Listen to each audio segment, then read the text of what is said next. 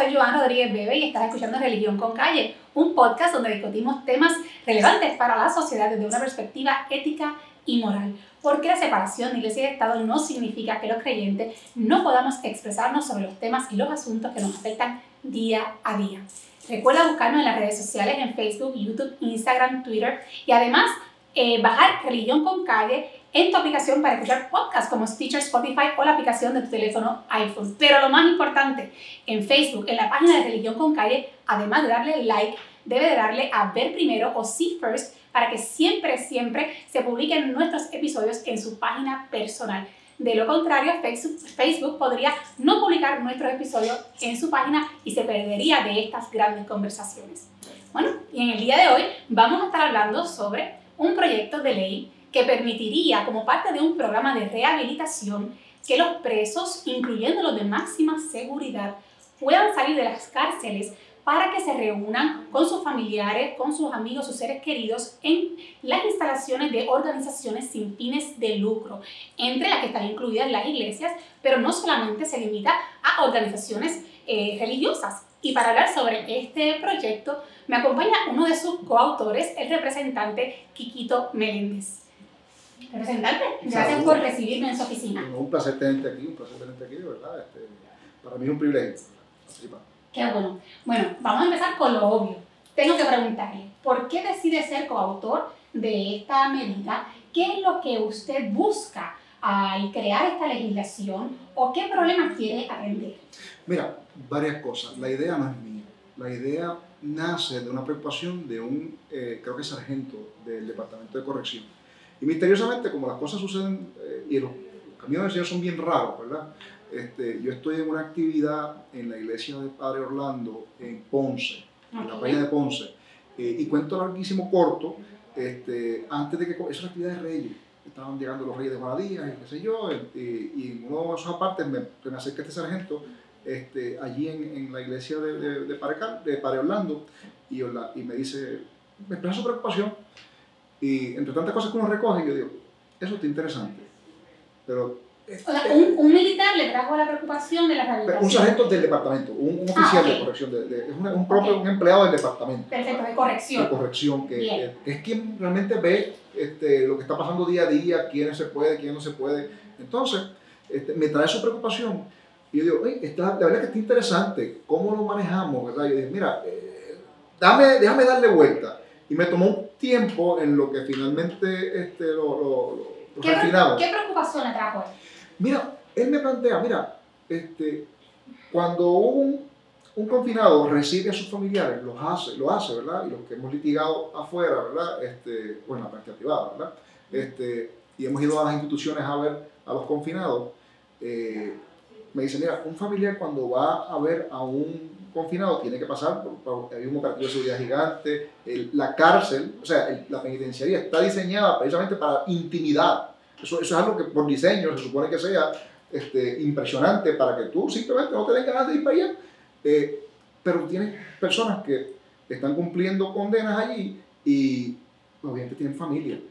Un niño no se recomienda que se lleve a una, a una institución penal. Eh, y a veces esa interacción es, es bien fría, difícil, se da en un escenario que no es normal, no es normal. Claro, esa persona está pagando, ¿verdad? Por, una, por un delito contra, eh, contra la sociedad, pero, pero también son humanos. Entonces, este, cuando tú miras, tú tienes que hacer un balance y te das cuenta que en Puerto Rico eh, la rehabilitación es de estirpe constitucional. Y fíjate qué interesante, porque hemos desarrollado básicamente todas las cosas que están en la Constitución, pero la parte de la rehabilitación es como si estuviera escrita eh, pero como que todo el mundo le pasa por encima y nadie le hace mucho caso. Entonces, tú mira, pero vean, casi eso está escrito en la Constitución, que tenemos que nosotros buscar la forma de rehabilitar a nuestros confinados.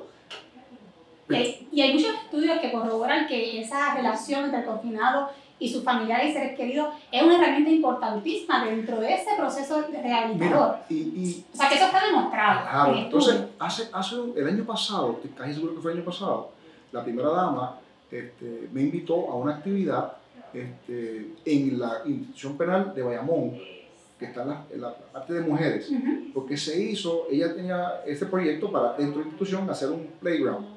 Y, quedó lo más chulo, quedó bonito. Y pues mira, a pesar de lo difícil que es para entrar, este, adentro, pues iban a tener una, área pequeña para que pudieran compartir de manera informal. Y eso está muy bien, yo creo que fue muy bueno. Pero ahora, eh, con este proyecto podríamos tener algo similar en algún lugar, obviamente que cumpla con, con los eh, requerimientos del departamento, ¿verdad? De, seguridad, para que entonces haya puede ser, seguridad de las personas, de los oficiales y de todo el mundo, pero en un ambiente menos hostil. O sea, que no sea hostil, ¿verdad? Porque una, una iglesia o un, un centro por mencionarlo como soy, una Ferrer, que son no sectarios, pero mira, este, cosas, cosas como esas, que son, no, no, no, causan esa, esa impresión tan fuerte en un menor, o, y entonces fomentan quizá que la interacción, pues mira, sea más natural. Más natural. Y yo creo que ese, ese, es el, ese es el detalle, esa es la intención de esto. Claro, y yo, yo diría, representante, que todo programa de rehabilitación tiene dos eh, enfoques principales. Uno que está dirigido al beneficio que le produce al individuo, es decir, al preso, a ese proceso de transformación, eh, de, de, cambio personal, ¿verdad? de mejoría. Pero también hay otro aspecto que es importantísimo y es el beneficio que este tipo de programa le representa a la sociedad. Y yo tengo que enfatizar en este segundo punto, ¿sabe por qué? Porque yo estoy segura que muchas de las personas que nos están escuchando deben estar diciendo, oye, pero ¿qué pantalones? después que un charlatán o un bandido comete un crimen, nosotros ahora tenemos que de nuestro bolsillo como contribuyentes pagar un programa para que esos bandidos echen para adelante. Entonces, ¿qué pasa?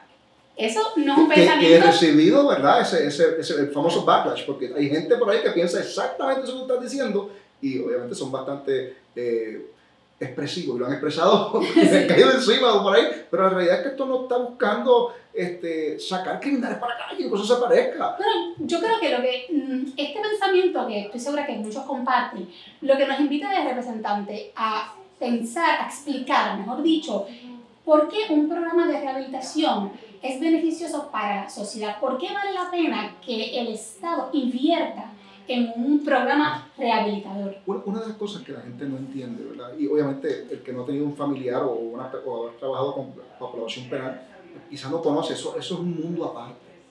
Y yo tuve clientes en la práctica privada de la profesión y de hecho otras personas, ¿verdad? Este, también los han tenido y, quizás familiares han tenido esa experiencia, donde tú tienes una persona que entra a una institución penal y dentro de la institución penal desarrolla hasta liderato y se va y va subiendo en las estratas sociales que hay internas. Eh, interna. Prefieren estar adentro que afuera. Entonces tú dices, pero ven acá, eso suena como que absurdo, porque para una persona normal...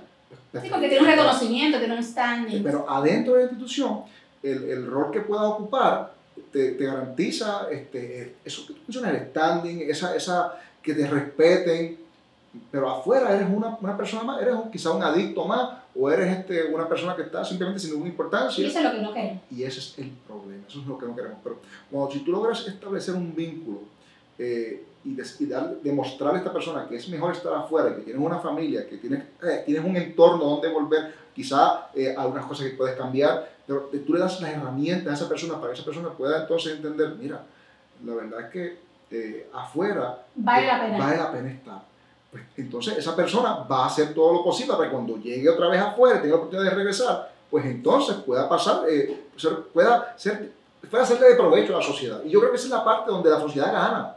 Eh, Definitivamente. Pero, es, pero al final, el problema es que tenemos que, todo cambio trae resistencia y eso es normal y eso no es, eso no es aquí, eso es en todo el mundo. Pero de, de llegar al punto de, de la al B, no necesariamente siempre es una línea recta, ¿verdad? Porque hay unos caminos medio extraños en, yo creo el que, proceso. Yo digo, representante, creo que hay que también explicar con mayor énfasis, e incluso con estadísticas, con estudios, porque esto es un tema que se ha estudiado ¿verdad? en diferentes países. En Europa ahora mismo está en boga el asunto de la rehabilitación de los presos y, y, y se encamina muchos países hacia esta dirección porque se ha probado que no solamente es un beneficio para el individuo, sino que además representa un gran beneficio para la sociedad porque ese reo cuando se rehabilita, al reinsertarse en la sociedad tiene mayores probabilidades de no volver a cometer un crimen, de reinsertarse en el mundo laboral y por lo tanto, si es una persona útil para la sociedad, pues entonces es un costo menos para el Estado. O sea que en ese sentido... De, de, eso es lo que estamos hablando, esa, esa es la intención, claro. Un proyecto no resuelve el problema y un programa tampoco, pero lo que tenemos es que buscar la forma de abrir ese espacio Y fíjate, el Departamento de Corrección tiene unas, unas iniciativas que son muy positivas, pero si hemos visto que este, quizás eh, se han quedado cortas, pues vamos a seguir en busca de la forma de ampliarla. Mira, todo, esto no es cuestión de que mañana se apruebe el proyecto, eh, el gobernador lo firma y al otro día, la semana siguiente, vas a tener un montón de gente en las iglesias por ahí o en la... No, no, no, no, no eso, eso no es lo que va a pasar.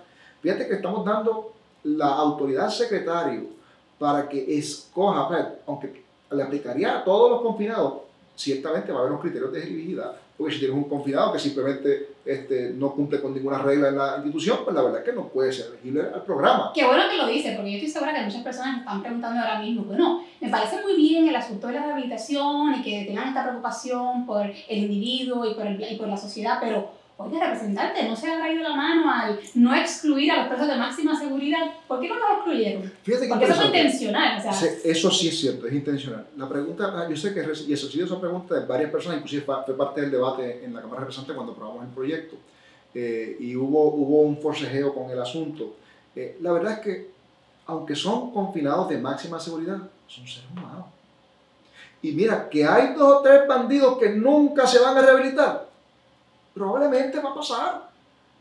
Pero yo tengo que apostar a que hay un grupo de esas personas que sí tienen una oportunidad de desarrollo y de rehabilitación.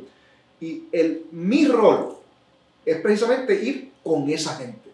Yo no sé quiénes son, Pero la estoy dando al secretario para que entonces eh, cree una reglamentación para buscar la forma de identificar quiénes son esas personas. Y yo creo que, mira, hay gente que preferiría, y yo lo entiendo porque quizás son víctimas de delitos y todo tipo de cosas, este, de que, mira, lo metimos preso, bota la llave y no lo saques más nunca. Eso, pero es eso lo que una sociedad en el siglo XXI realmente debe hacer con sus confinados. Yo creo que si queremos ser una sociedad de avanzada, tenemos que actuar como una.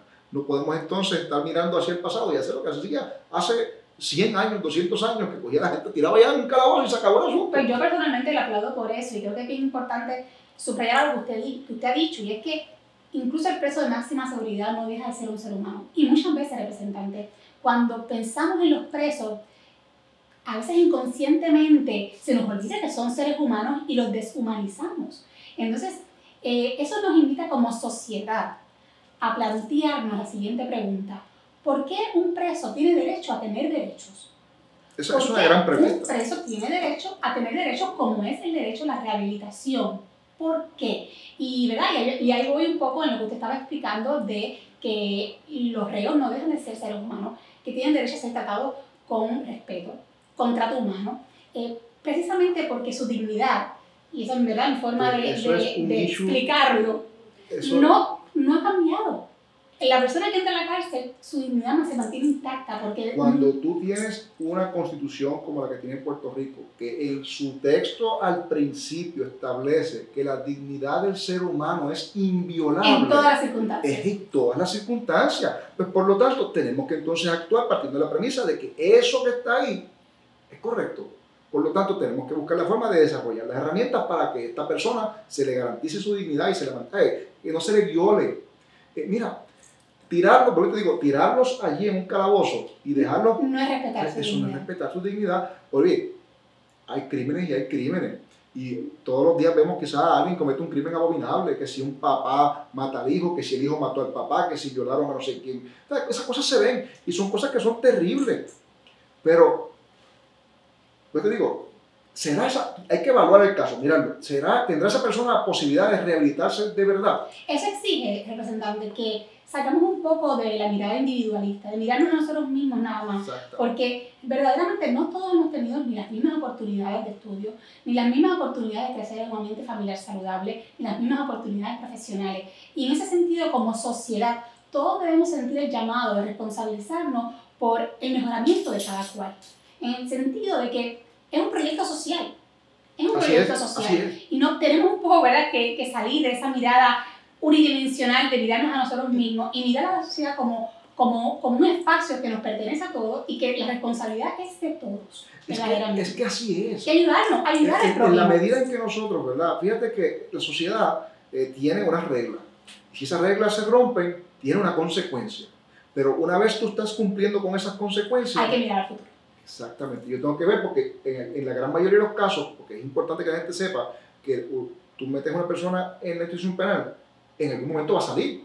Bueno, hay unos que están obviamente con unas perpetuos, ¿verdad? Pero, y es pero, mejor pero la- con las herramientas. Exactamente. Así que si la mayoría de ellos va a salir, tenemos que buscar la forma de reinsertarlos y que esa transición de la reinserción a la Sea sociedad efectiva. sea efectiva. Que ciertamente hemos visto casos donde no esta, esta misma semana acabamos de ver como una persona que estuvo cumpliendo una, una sentencia hace unos días, ¿verdad? Salió hace como, qué sé yo, un par de semanas, Volvió a cometer un crimen. asesinó a una mujer, pero estuvo antes, hace apenas unas semanas, este salió de la cárcel porque agredió a otra.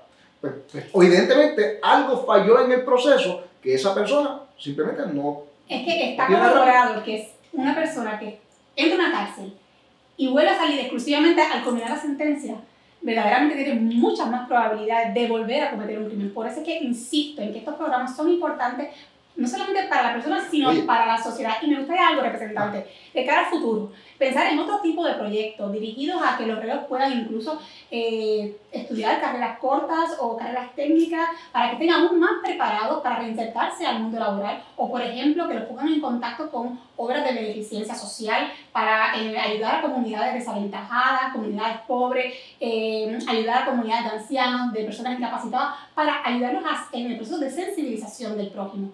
Así que este, eso son, ¿verdad? Cosas que quedan ahí No, no, yo, yo sobre creo, el mira, yo tintero creo para el futuro. administraciones azules y rojas en Puerto Rico se han comprometido, ¿verdad? Históricamente en buscar la forma de mejorar las condiciones de los, de los confinados.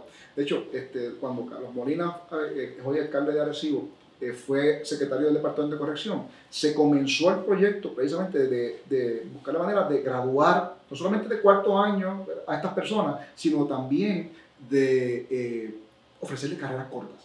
Esos procesos, bueno, obviamente hay una situación fiscal en el gobierno que uno se, ha tenido que reducir sustancialmente, otros pues mira, pero el gobernador está entrando precisamente en, en este tipo de, alianzas público-privadas para ver de qué manera podemos darle esas herramientas. La situación fiscal ciertamente crea unos, retos adicionales, pero mira, hay muchas otras cosas que podemos hacer y lo más importante es que la gente tiene que entender y que yo trato de explicar siempre, ningún proyecto es perfecto. Toda iniciativa, si, en toda iniciativa siempre hay espacio para mejorar. Y yo este, se lo dije a las compañeros del Senado, este proyecto salió, está en el Senado, este, y si necesitan, y si ellos entienden que hay alguna enmienda a cosas que, que, que se deba hacer, ¿verdad? Que lo propongan. No hay Claro. problema, vamos a discutirlo y si se mejora, con mucho gusto. Eh, lo que va a pasar es que, mira, probablemente eh, hay algún tipo de restricción en, en los casos de delitos, ¿verdad? Como de agresiones sexuales, todo tipo como eso, eh, delitos este, que son, hay una serie de delitos que son bastante eh, eh, críticos, vamos a ponerlo así, porque la sociedad siempre los mira con mucho recelo y eso tiendo a pensar que quizás el Senado va a, ser- va a incluir alguna restricción para algunos delitos. Pero independientemente que eso suceda, si no los puedo convencer de que se mantenga abierto y, y poner la restricción, yo estaría dispuesto hasta aceptarlo. ¿Por qué? Porque un la puerta- es un paso. Un paso. Y tú no, vuelvo y te digo, no, llegar de la A a la B, Toma tiempo. toma tiempo. Mire, representante, la verdad es que este proyecto sin duda alguna nos invita como sociedad eh, a pensar qué sistema de justicia queremos. Si queremos un sistema de justicia que De sea eso podemos hablar muchísimo, porque me encanta el tema. Sí, si queremos, y decía, que nos invita a pensar si queremos un sistema de justicia que se enfoque exclusivamente, como en realidad casi siempre ocurre en la práctica, en el aspecto del castigo, en el aspecto de la pena, o si también queremos mirar hacia la rehabilitación de la persona, porque representa ese gran beneficio para la- el individuo y para nosotros, para nosotros todos. Como Tenemos que mirar lo que están haciendo sociedad. otras jurisdicciones. Por ejemplo, en Puerto Rico, interesantemente, hemos adoptado el enfoque de la justicia terapéutica. Eso llegó a través del Tribunal Supremo eh, cuando entramos entonces en la cuestión esta de, los- de la- de control de drogas, ¿verdad? los famosos drug courts. Ujú. buscando rehabilitar eso. De hecho, se aprobó legislación aquí que el gobernador firmó para crear una nueva regla de procedimiento criminal, que es la 246.2, para darle oportunidades de rehabilitación a los adictos. Y, y personas que hayan sido convictas o que hayan, eh, no convictas, sino obviamente que al final del día hayan sido eh, procesadas por intentar cometer o, o cometer algún delito relacionado, que al final del día tenía propósito de satisfacer la adicción. O sea, no necesariamente que te cogieron con droga, sino que te rompiste el cristal de un carro para llevarte algo y eso que ibas a usar lo ibas a vender, ¿para qué? Para entonces satisfacer tu vicio. Pero entonces quizás cualificaría por un proceso de, de desvío. Pero en otras jurisdicciones, como en Europa, está hablando de la justicia restaurativa, que es la justicia de que no solamente eh, está hecho penal, y, y que, sino que tiene que entonces restaurarle el daño a la persona. Ah, así, y entonces tú miras como que hay diferentes enfoques que podemos atender, pero eso es una discusión bien importante y necesaria en momentos como este. Bueno, representante, pues sin duda alguna yo espero que Puerto Rico se sume a eh, la cantidad de países que están encaminados hacia la rehabilitación de los presos. Gracias por este tiempo. Siempre un placer.